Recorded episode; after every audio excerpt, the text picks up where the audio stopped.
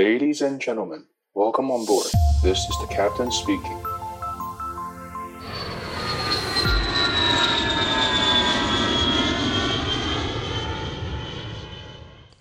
Hello，各位听众你好，我是 Joy，欢迎再度来到机长广播频道。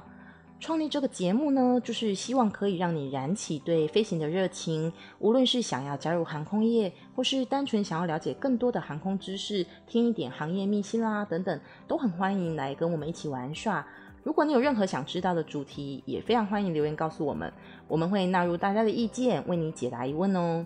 今天呢，我们来讲一讲比较轻松有趣的航空冷知识吧。毕竟礼拜五嘛，就是大家放轻松一点。虽然说现在因为疫情的关系，我们出不了国，不过我本身真的很热爱出国这件事情。我一年至少要安排一次出国旅游的行程，因为我真的太喜欢搭飞机了啦。就不知道为什么，感觉搭飞机跟搭其他交通工具是完全不一样的感受。每次只要到机场，就会有一种非常开心、非常放飞的心情。这个是去统联站跟高铁上没有的。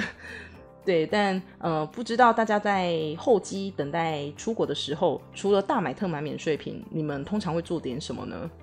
我有一些航空迷的朋友们，就是他们很妙哦，每次到机场搭机的时候啊，就很像一趟实地考察，就是要这里看看，那里摸摸，然后四处拍照，像一个好奇宝宝一样。那各位朋友们有没有注意过说，今天不管是接空桥登机，或者是搭接驳车到外机坪去登机，原则上我们都是从飞机的左边进入机舱的。有注意过这件事情吗？那今天我们就来聊一聊，为什么上下飞机的时候总是要从左边呢？这个部分呢，主要有两个原因。首先，一般客机除了运载乘客之外，大家通常都会有托运行李吧。应该多数人都会有，因为我很少听到没有的。我比较常听到就是超标啦、超重啊，就是额外要付超重费的那一种。像我之前去德国玩啊，嗯，如果有去过德国的人，可能都会有一张购物清单，然后里面都会有一项是 Rimowa 行李箱，因为这个东西在台湾买跟在德国买，他们的价差还蛮大的。德国买真的很便宜耶，就是我大概几年前去的时候，买一卡行李箱跟台湾价差大概可以差到两万多块台币吧，就是差蛮多的，所以就有扛了一个，然后空的行李箱把它装满，然后再托运回来。哇，我到现在都不愿意去想说当时我到底是付了多少的行李费用呢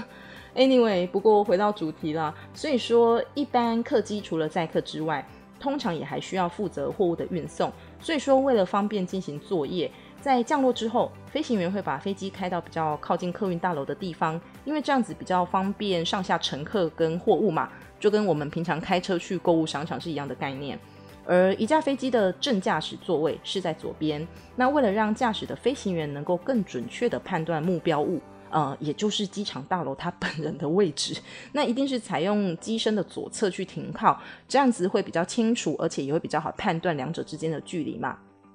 另外，一旦飞机靠左停好之后，乘客呢就可以直接从左边上下机，比较快，比较方便。不然的话，如果还要从右边的话，就要绕一圈，就会比较麻烦。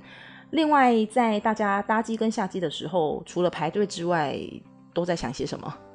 在想我等一下的座位是哪里，还是我要去哪里领托运行李，还是我还有什么免税品没买到吗？如果有一些比较眼尖，然后比较细心的听众们，可能会发现说，有时候在我们在机舱内移动的同时呢，地勤人员他们会在机身的右侧装载行李跟货物，还有就是通常一架飞机上的备品都是固定数量的。备品指的是说，像飞机餐啦、免税品、呃、儿童玩具、饮料、酒水，或者是一些卫生用品等等，这些东西呢，它是每完成一趟航班就需要重新做补充的。大部分都会在一般乘客登机之前，餐勤人员就会先把这些备品呢，就是一车一车的上到飞机上，然后让空服员就是点收，等一下要做使用的。如果是完成的航班，下机的时候为了作业迅速。嗯，因为通常我们这架飞机可能飞回来了，我们从东京回来了，我们已经要回家睡觉了。不过飞机它还没有下班，它可能等一下还要飞韩国啦、飞中国或是飞其他国家等等。所以说，餐勤人员他们就会抓紧时间，在我们离开机舱的同时呢，从另外一边的机门来进行备品的回收以及补充。所以说，我们一般乘客呢，从左边去下机，那地勤、餐勤等工作人员他们会从右边来进行作业，这样子两者才不会互相干扰，那有效的提升工作效率，然后也可以让乘客们上下机的顺畅度更好。其实说，虽然出国很快乐，不过我们也是可以多多观察一下飞机它本身的构造，因为飞机门它其实也不是只有左右两扇而已，因为机型的不同。会有不同数量的门。那当我们一般乘客在上下机的时候呢，也不是说只会开一个门啦。如果说搭到比较大型的客机，因为乘客数量比较多嘛，像七七七啊、呃三五零啊，或者是三三零，那为了让大家可以更好、更顺畅的，就是进行疏导，有时候就会同时开两扇门。那比较常见的会是商务舱一个，经济舱一个这样子。那飞机的门真的是一门大学问，这个我们下次有机会可以做一期专题来跟大家做分享。不过今天就简单跟各位补充一下，飞机上有一扇非常非常特别的门，就是驾驶舱门。其实，在早年，驾驶舱门还没有这么的严谨，没有这么的严密。不过大家应该都知道一个事件，就是美国的九一一双子星大厦恐攻事件。就是在二零零一年的九月十一日这天的早晨呢，恐怖组织有十九位成员，他们挟持了四架民航客机。原本这四架飞机是要从波士顿、纽华克还有华盛顿特区飞往旧金山和洛杉矶的，不过因为遭到了挟持，他们让其中两架飞机去冲撞纽约世界贸易中心双塔，也就是双子星大厦。那那时那时候新闻很大嘛，就是这两栋建筑物就是倒塌啦，然后飞机上的人员跟原本在大楼里面的很多人就是因此死亡。那另外呢，就是另外两架，他们原本这两架飞机是要去撞那个呃华盛顿特区的五角大厦的。结果在最后一架，就是第四架飞机，他们机组人员还有部分的乘客有奋力夺回飞机的控制权，所以最后虽然没有去撞到这一个五角大厦，但还是在外面乡村的地方坠毁了。那这个是在航空史上非常有名的九一一恐攻事件。这件事情不仅造成了当时美国社会的动荡之外，也让航空公司非常的警惕，就开始去检讨说，哎，那我们是不是驾驶舱门的安保设计是不够的？所以从此之后呢，就是呃，不管是制造商还是航空公司，就是有不断加强这一部分的设计跟变革。因为我们大家都知道，在一架飞机上最重要的人其实是飞行员，因为只有他们会操作飞机嘛，唯有保障他们的安全跟自由，才可以把所有的乘客还有机组员呃平安的再送到目的地。所以说，就是当时呢，就是有做了一些舱门的变革。那这扇驾驶舱门，不管门上的任何一个部位，都是防弹而且防炸的。根据数据研究显示呢，这扇门甚至可以承受 AK-47 在同一个点上击发六次，是非常非常强壮跟坚固的。那当然，在高空中你也不可能透过就是爆破的方式来闯这扇门啦。另外呢，在系统的设计上也有就是做出不一样的地方。如果说今天你想要从外部进入驾驶舱，就一定要里面的人同意跟许可，你才可以进去。像一般空服员如果要进去送餐的话，就要先打电话进去告诉里面的教官，诶，教官，我是某某某，我是谁？那我要进去送餐。那他们要说 OK 之后，你才可以进去。那在这扇门上是有安装一个猫眼的，就跟我们家里一般的大门是一样的意思。你可以从里面往外看，可是从外面是看不进去的。或者是说，在外部的那个天花板的地区是有安装一个监视摄影机来查看，说门外的人，这个人到底是不是组员？那飞行员确定都 OK 之后，他才会让你进去。新式的舱门呢，它还有另外三种模式的设计，分别是 Norm、Unlock 还有 Lock。Norm 就是基准、规范的意思，代表说是一般状况下呢，驾驶舱门是关闭的。Unlock 就字面上的意思就是解锁嘛，在一般如果我们请求要进入驾驶舱的时候呢，它可以这个状态可以让舱门暂时解锁一段时间。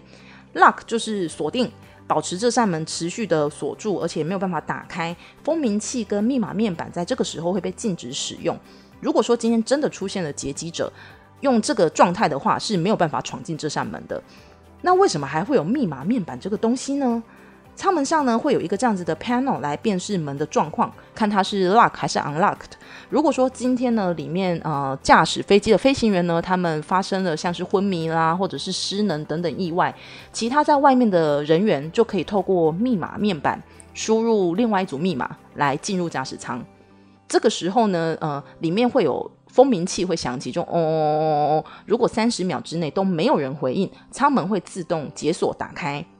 当然，如果说本来这扇门就是已经是锁定的状况，是 lock 的状态的话呢，比方说就是已经被劫机了，为了避免说他们会挟持知道密码的组员来开这个门，就会直接把它关闭。所以这个时候，就算你按密码，你也是进不去的。那这样子的舱门设定系统呢，就是为了确保飞行员在绝对安全的状况下可以操控飞机，保证所有机上的人员飞行安全，可以到达目的地。再来就是这个靠左的习惯。哎，我舱门好像对，不小心讲太多了。那这我们回到我们回到正题，就是这个靠左的习惯呢，是因为早期航海作业演变而来的，延伸到现在的航空业还是保持这样子的传统。因为早期啊，船只的转向桨大部分是安装在右边的，所以说为了避免说在停靠港口的时候呢，转向桨跟码头会发生擦撞的意外，因此航海员通常会选择把船靠左边停泊。这样子的一个习惯呢，就是传到了航空业，那因此保留了下来。虽然说现在船可能有不一定只安装在右边啊，对，但是这就是一个传统，一个习惯，就是维持到现在。所以这也是为什么我们搭飞机的时候，通常都是从左边来上下的。另外，可以跟大家补充一个还蛮有趣的小知识，就是可以分享给各位，就是航空业呢 有一个很很有趣的规定，就是以左为尊，像是我们。都知道说驾驶舱里面会有两位机师嘛，一位是正驾驶，一位是副驾驶。正驾驶就是 Captain，那副驾驶是 FO。在驾驶舱里面呢，Captain 的职位是比较高的，他的位置安排在左边。那延伸到客舱也是一样的情形哦。通常一架飞机会有好多空服员嘛，那在 duty 的安排上呢，左边位置的组员是比较资深的。如果是比较资浅、比较菜鸟的学弟妹们呢，通常会被安排在右边的 duty zone。如果你是比较细心的朋友们，你们有搭飞机，可能会留意到一些小细节。如果说你在登机的时候，就会发现说他们的座位安排也是由左至右的。你进入机舱之后，会看到最靠近左边的门，第一排座位的座位排序是 A，再来是 B，然后 C、D、E，以此类推，到最右边那一排的座位就是会是那一架飞机的最后一个英文字母。是不是还蛮好玩的？就是一种不成文的规定，就是一切都是要从左边开始这样子。好啦。以上呢是今天我想要跟大家分享的航空冷知识。除了说为什么我们平常都是从左边上下飞机之外呢，还有多跟大家就是扯到了 驾驶舱门的设计等等。那希望大家透过今天的节目，可以在自己的脑海数据库里面存一点新的小航空知识。下次解禁可以出国的时候，就可以跟同行的旅伴分享一下，炫耀一下，就是哎，你们知道吗？为什么要从左边登机呢？等等。那今天很谢谢大家收听，我是 Joy。我们会在节目中安排航空知识的分享，或者是飞行员教官的访谈，呃，还是一些其他从业人员的心声历程等等节目内容。如果说你喜欢我们的节目，不要忘了订阅我们的频道。如果有任何建议的话，也很欢迎提供给我们。谢谢大家收听机长广播频道，我们下次再见，拜拜。